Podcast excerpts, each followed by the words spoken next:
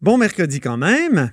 Aujourd'hui, à la hausse sur la colline, de retour en studio, Véronique Yvon du Parti québécois vient nous parler de la motion qu'elle a fait adopter à l'unanimité pour que les députés de l'Assemblée nationale aient enfin accès à un vrai congé parental en bonne et due forme. Ensuite, il y a David Wissel qui sera avec nous, ancien ministre du Travail libéral et entrepreneur en construction, qui nous expliquera pourquoi, à ses yeux, le projet de loi 61 sur la relance de l'économie du Québec est parfaitement justifié. Et là, j'ouvre et je ferme les guillemets. Mais d'abord, mais d'abord, au sujet de ce même projet de loi 61, on parle à notre compteur qui est au bout du fil.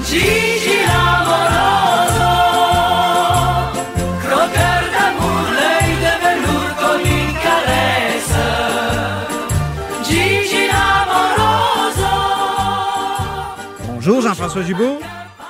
Bonjour Antoine. Il va falloir que tu viennes au studio là, parce qu'il est ouvert. Il est rouvert, studio. la, réouverture euh, du Palace Royal de Cube, ben, certainement, je vais aller, je vais aller te rejoindre avant. Le déconfinement, on est assez bien dans ce studio-là, c'est formidable. Alors, primeur du compteur, on est d'autant mieux que une primeur.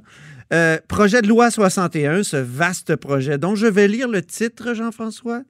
Loi visant la relance de l'économie du Québec et l'atténuation des conséquences de l'état d'urgence sanitaire déclaré le 13 mars 2020 en raison de la pandémie de la COVID-19. Ouf, c'est presque aussi long que la hmm. question du référendaire de 1981. 80. Euh, c'est long, puis euh, disons, c'est long et ambitieux, disons. Mais, le texte, euh, ce que tu as appris, c'est que le texte du projet de loi a vraiment dépassé les intentions du gouvernement de la CAQ. Ben oui, exactement. Parce que peut-être qu'il faut, résumer, dans le fond, ce projet de loi au titre un peu ronchement vise en réalité à accélérer le cheminement de 202 projets d'infrastructure au Québec beaucoup de maisons des aînés, donc parce que évidemment le, gouvernement a raison de dire on, a promis de s'occuper des CHSLD, souvent les bâtisses sont vétus, ben euh, eux ils vont remplacer ça par des milieux de vie plus intéressants. Donc il dit ça, il y en a beaucoup des projets accélérés, il y a beaucoup de projets dans le milieu de la santé, il y en a beaucoup dans le milieu scolaire, il y a quelques projets routiers aussi.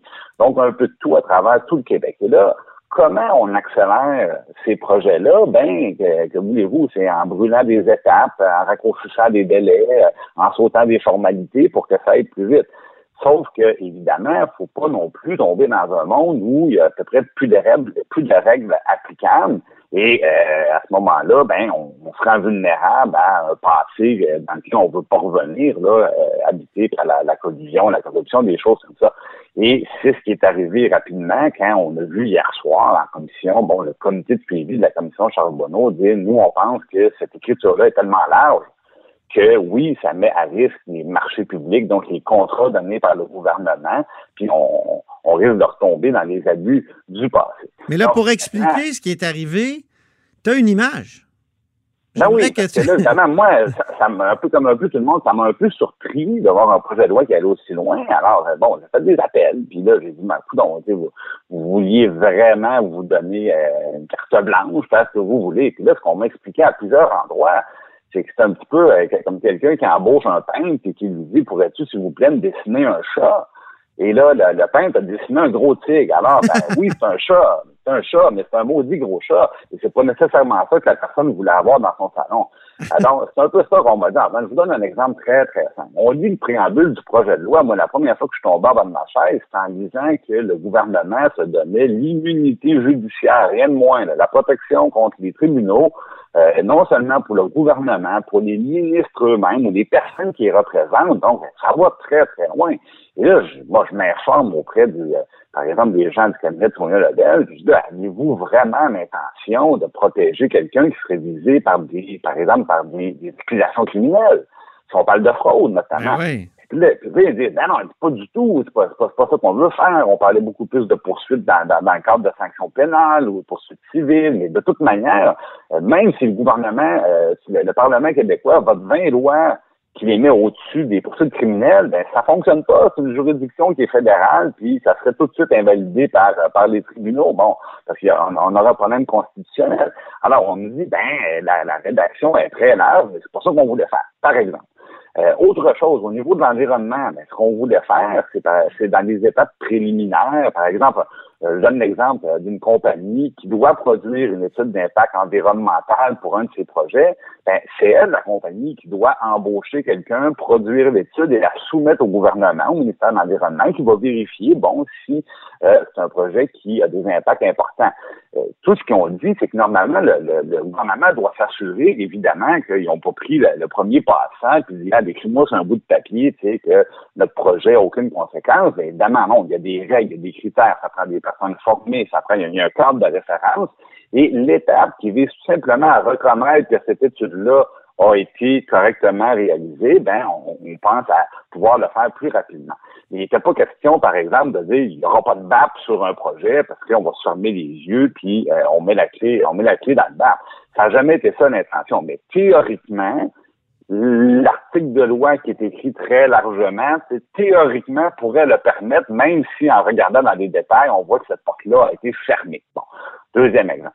Euh, même chose pour les appels d'offres. C'est-à-dire, bon, euh, M. Dubé, le président du Conseil du Trésor, dans le lui, une des choses qu'il veut faire, c'est de euh, mettre des dispositions plus serrées pour que si l'État, par exemple, donne rapidement un contrat à, un donneur d'ouvrage, un entrepreneur général, ou un consortium, ben, qu'ils aient des obligations plus serrées pour payer leurs fournisseurs, hein, parce que eux, évidemment, embauchent la main-d'œuvre, embauchent quelqu'un qui est dans le béton, embauchent quelqu'un qui fait de l'arpentage, ainsi de suite.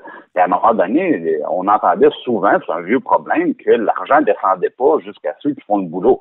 Alors, lui, il veut régler ce problème-là. Mais là, il y a un article qui est tellement large que tout le monde l'interprète en me dire, ben là, tu donnes le, le pouvoir de faire à peu près ce que tu veux, et ça devient problématique. Donc, euh, hier soir, bon, quand le, comité de suivi de la commission Charbonneau, il me dit qu'il y avait des risques réels, ça n'a pas été long, hein. Un matin, M. Dubé euh, et M. Gérard, le ministre des Finances, sont sortis pour dire, ben, savez-vous pourquoi on va l'amender, notre projet de loi, euh, parce que ce qu'on comprend, c'est que ça va être très difficile à adopter. Puis le premier ministre, il, le répétait encore, il n'y aura pas de bagnon là-dessus. Donc, dans sa forme actuelle, oubliez ça, jamais d'opposition va laisser passer ça, et je crois qu'ils ont raison, comprends, mais maintenant, je pense que le projet de loi, on va le revoir dans une mouture complètement différente, qui va peut-être être plus propice justement à la formation d'un consensus. Ben, c'est bien. Dans le fond, c'est à ça que ça sert, le Parlement? Ben, le Parlement, ça sert à ça, parce que quand on va trop vite, hein, c'est pas la première fois qu'on entend l'enfant, quand on va trop vite, ben, euh, des fois, on, se trompe, on oublie. Et euh, dans ce cas-ci, même, ils sont allés tellement vite que j'ai l'impression, parce que normalement, tu sais, il y, a un comité euh, législatif formé de plusieurs ministres qui, qui ben examine le, projet de loi avant le... Le comité de législation. Il y a Sonia Lebel notamment là-dessus. si je ne m'abuse, elle le préside. Ben, peut-être qu'il était un petit peu trop tôt le matin, ou je sais pas, mais donc, je, je pense qu'aujourd'hui, ils, prennent, ils prennent conscience que... ils ont regardé le dessin du chat, puis il a dit, ben oui, c'est un beau chat. Ben, exactement. finalement, c'était un, tigre. C'était le, tigre du projet de loi 61. Bon, mais ben là, je crois que le tigre euh, est drastiquement mis au régime. il va falloir, parce que bon, l'Assemblée nationale risque fort de, de revenir siéger pour ce projet de loi-là. Normalement, ça se termine vendredi, mais euh, je pense pas que ce soit réaliste de penser que ça soit adopté vendredi. Ah non, la euh, session parlementaire, je pense, va durer au moins une semaine de plus.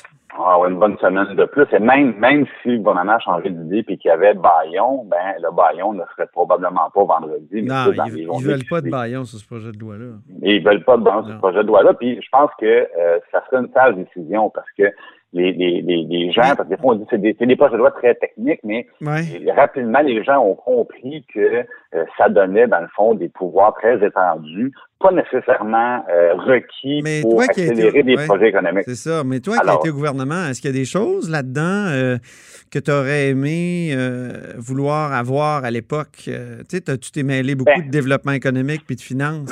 C'est-à-dire, il y, a des choses là-dedans qui fonctionnent bien. Je vous donne un exemple. Plusieurs des dispositions du projet de loi ont été calquées de ce qui a été offert à la, dans le fond, à la région de Montréal pour la réalisation du REM ou encore, dans certains cas, par exemple, à Québec pour le, projet de tramway, mais pas dans le REM parce que c'est un projet qui est beaucoup plus avancé au moment où on se parle. Ça a permis de respecter les, les échéanciers. Et, un autre exemple concret.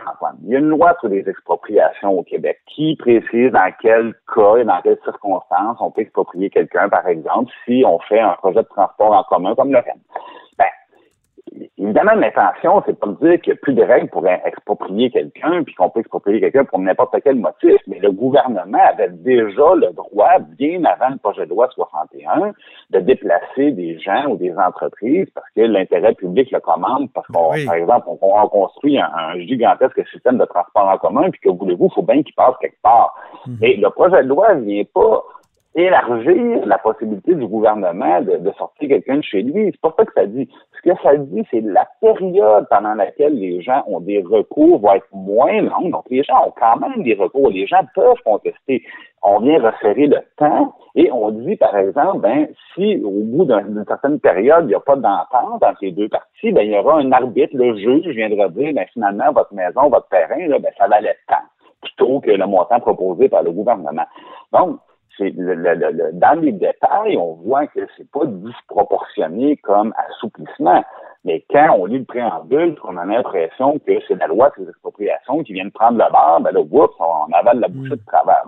Ça, ça, résume un peu, je vous ai fourni plusieurs cas, là, vous voyez un petit peu, des fois, l'écart entre l'intention et le résultat. Le problème, puis les, oppositions là-dessus, ils ont bien fait leur boulot, moi, je suis bien content de faire gouvernement, mais c'est pas ça qui est écrit sa feuille. C'est ça. ça le problème. Merci beaucoup. Jean-François Gibault, votre compteur et accessoirement directeur de la recherche à QMI. Vous êtes à l'écoute de La Haut sur la Colline.